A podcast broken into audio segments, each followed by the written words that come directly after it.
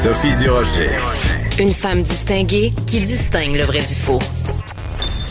Vous écoutez Sophie Durocher.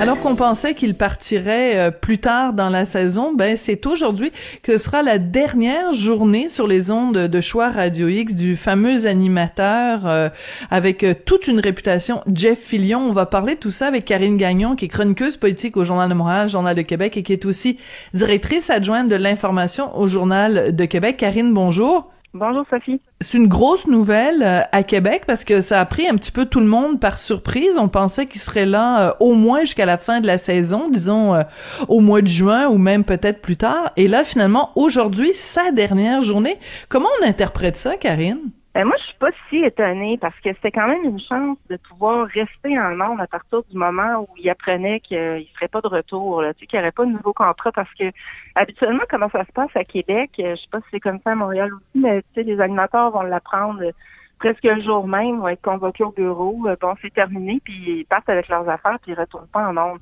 Alors, je pense que ça a été, dans un sens, une chance pour lui de, de pouvoir euh, s'adresser à ses auditeurs, de pouvoir finir euh, ça, en tout cas d'une relative bonne façon, là, de pouvoir euh, échanger avec eux euh, bon, sur ses états d'âme. Et, et ce que je voyais, moi, Sophie, depuis qu'il a annoncé son départ, oui. c'est beaucoup qui parlait des projets à venir. Là, on sait qu'il va continuer sur les ondes de Radio Pirate. Alors, tu sais, il invitait les gens à pas mal, dans le fond, il parlait de ce qu'il de ce qu'il avait dit dans ces entrevues-là, euh, les invitait pas mal à, le suivre. Alors euh, peut-être que ça déplaisait aussi euh, ah. à la direction de la station. Tu sais, c'est possible ça là. tu sais, parce que c'est sûr que pour eux, ça se fait pas sans conséquence, là, mais mais c'est quand même renversant de voir bon qu'il était rendu un peu toxique au point qui, qui tu sais, c'est leur seul animateur vedette, là, pas se le cacher, là, qui leur reste. Là. Comme je te disais la semaine dernière. il y a Dominique Moret quand même. Oui, Dominique Moret, on peut dire que c'est quand même une vedette à Québec, là. Ben moi, je le vois quand même plus comme euh, euh, une. Tu sais, je te parlais des petits singes sur l'épaule de Filion. Là, je trouve que c'est plus une imitation de, de de ce qui faisait euh, Filion là donc lui aussi doit être quand même assez nerveux d'ailleurs là du départ de Jeff Fillion, euh, parce que ça signifie certainement qu'il y a un changement euh, d'orientation qui est souhaité. Alors, euh, alors c'est ça. Donc, c'est quand même une chance, je pense, qu'il ait pu rester pour s'adresser à, à ses auditeurs. Et puis, ben, on s'attendait à ce qu'il parte avant le mois d'août, hein, parce qu'il y a quand même beaucoup de vacances, c'est l'été qui s'en vient.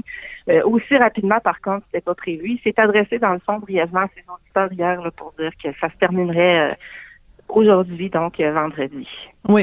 Alors, il faut rappeler à tout le monde euh, qui est Jeff Fillion, parce que bon, euh, quand on est euh, de Québec ou quand on, on, a travaillé à Québec ou quand on connaît Québec, on sait qui est ce personnage. Mais si tu t'as pas nécessairement suivi tout ça, c'est quand même quelqu'un qui a été à plusieurs reprises poursuivi pour des propos vraiment haineux, que ce soit Sophie Chiasson, que ce soit Pierre Jobin, que ce soit des gens de la disque, euh, c'est quelqu'un quand il pogne une une comment on appelle ça une tête de turc qui s'acharne qui s'acharne de façon euh, violente pour dénigrer la personne physiquement, euh, pour prêter toutes sortes de, inventer toutes sortes de d'accusations. C'est c'est pas beau à voir, c'est pas beau à entendre. Non, puis c'est surprenant qu'il soit revenu. Hein. Tu sais, lui, il était animateur dans les années 90 à choix. Euh, bon, ça, ça a fait tous les, revirements dont tu parles avec les poursuites judiciaires. Il a quitté la station euh, en 2005. Et euh, honnêtement, là, la plupart des gens pensaient que c'était terminé, ce chapitre-là. Et contre toute attente, il est revenu en onde en 2016. Hein, Belle l'a réengagé. Ça n'a pas été très long qu'il a fait des siennes là, avec un message sur Alexandre, euh, j'oublie son nom complet. Là, euh, Alexandre Taillefer, le fils en fait, ouais. ouais. Oui, c'est ça. Il avait publié un message euh, bon, sur son fils qui s'était enlevé la vie, puis bon, ça avait vraiment pas passé, avait été nouveau congédié, et revenu à Choix Radio X. Et euh, bon, là, ça, ça se termine, euh, mais, mais tu sais, on en parlait un peu la semaine dernière, puis à Québec, euh, le portrait a énormément changé. D'ailleurs, Jeff Lyon, c'était plus ce que c'était. Il y avait plus absolument plus autant d'auditeurs qu'à l'époque. dans les années 90, début des années 2000, c'était vraiment plus ça. c'est la radio, Radio-Canada qui est numéro un à Québec. Là, les autres, euh, bon, euh, tirent de la patte ou ont changé aussi leur style. L'étiquette de Radio Poubelle, là, elle vient beaucoup de de Jeff Fillion, hein, et puis euh, je connais pas d'animateur que ça fatigue pas euh, de se voir attribuer cette étiquette-là. Et une chose qui m'a frappé, Sophie, là-dessus d'ailleurs, c'est qu'il n'y a pas eu d'hommage de collègues, euh, tu sais, euh, à part peut-être euh, de Nick Moret qui a tantôt, là. mais il n'y en a pas eu, là, tu sais. Ah, c'est intéressant, ça. C'est ça, il y a...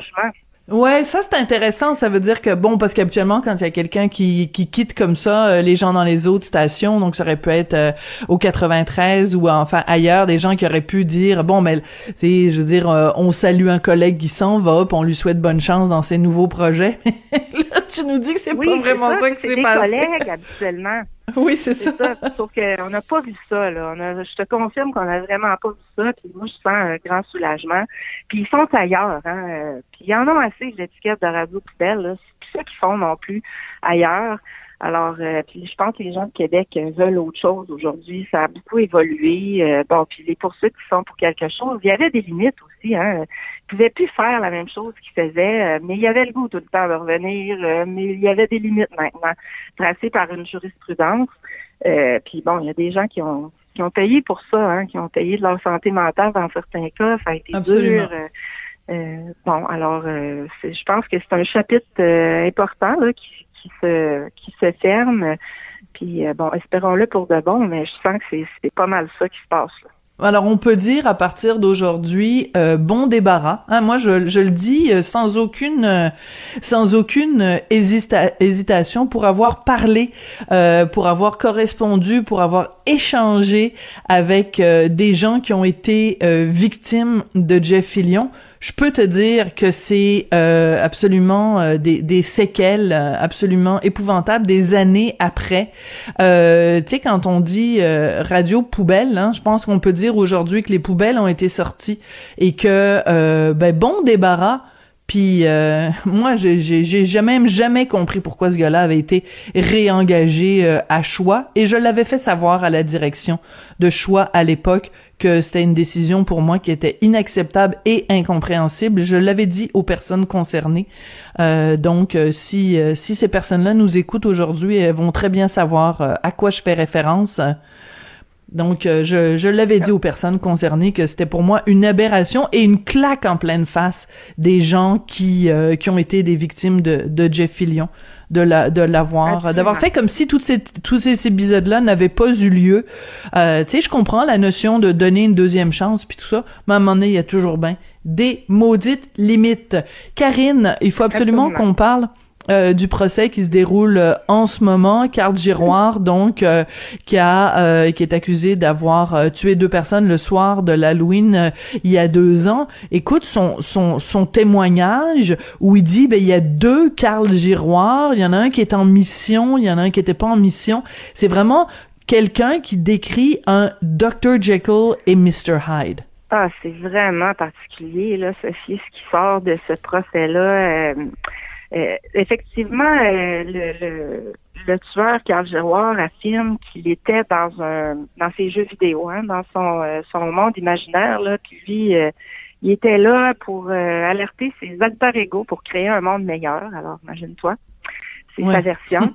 Et là, il y avait hier ce qu'on a entendu, c'est le bon Carl et le mauvais Carl.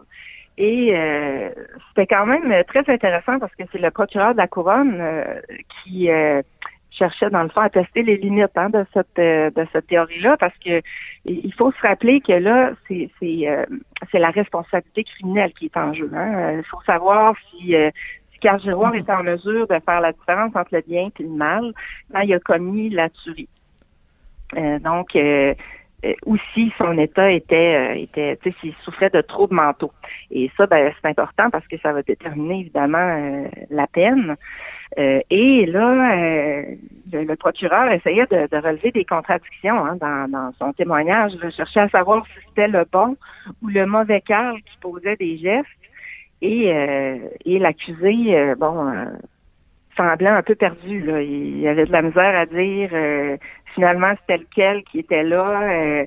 Euh, lequel a fait les euh, euh, lequel a pris le dessus sur l'autre. Alors là, c'est comme le petit, tu sais, le, le, l'image du petit diable puis du petit ange. Là. Oui, oui, tout à fait. donc c'est c'est, pas mal pas mal spécial. et, donc, tu sais, on sait entre autres là qu'il était allé s'acheter euh, un lunch, là, il était allé s'acheter des trucs à manger euh, et euh, quelque chose à boire. Et puis là, le procureur faisait ressortir le fait qu'il avait bu son, son, je pense que c'était une bouteille d'eau, mais il n'avait pas mangé. Donc, en quelque part, peut-être qu'il était stressé, là, qu'il était nerveux, qu'il avait peut-être la nausée, puis qu'il pour cette raison-là qu'il s'est pas nourri, donc il était quand même conscient euh, de qu'il allait aller tuer des gens.